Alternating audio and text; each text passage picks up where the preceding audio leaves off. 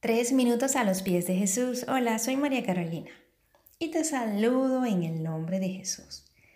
Meditaba hoy sobre cuando estamos aislados del amor, sin amor propio o sin amor por otros.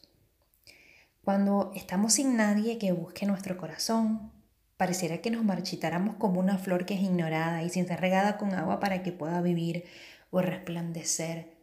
Pareciera que nos marchitáramos cuando el jefe, papá, mamá, la pareja, el pastor, la pastora, el líder de la iglesia, el amigo, no nos valida, no nos afirma o no nos reconoce.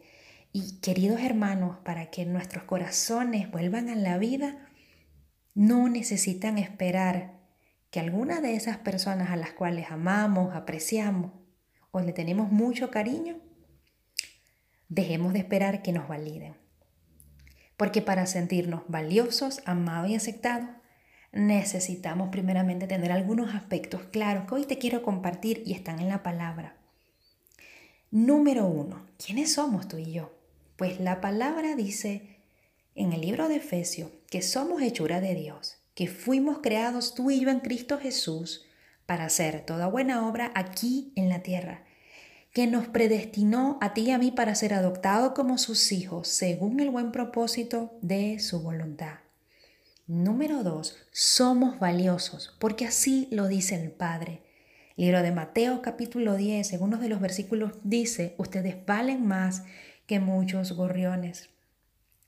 Isaías 43, versículo 4 dice que nos ama y que somos preciosos ante sus ojos y dignos de honra. Y número tres, sea que estemos sin familia, sea que estemos con faltantes, sea que hayamos sido rechazados o rechazadas, sean que de alguna u otra forma hayamos sido lastimados o abandonados. Dice la palabra en el libro de Isaías capítulo 49, versículos del 15 al 16. ¿Puede una madre olvidar a su niño de pecho y dejar de amar al que le ha dado a luz? Y aun cuando ella lo olvidara, yo no te olvidaré. Vemos cómo el Señor nos tiene presente.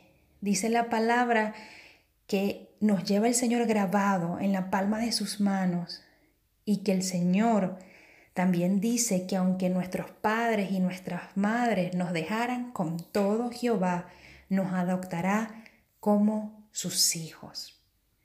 Así que queridos hermanos, Tú y yo necesitamos recordar estos aspectos de suma importancia.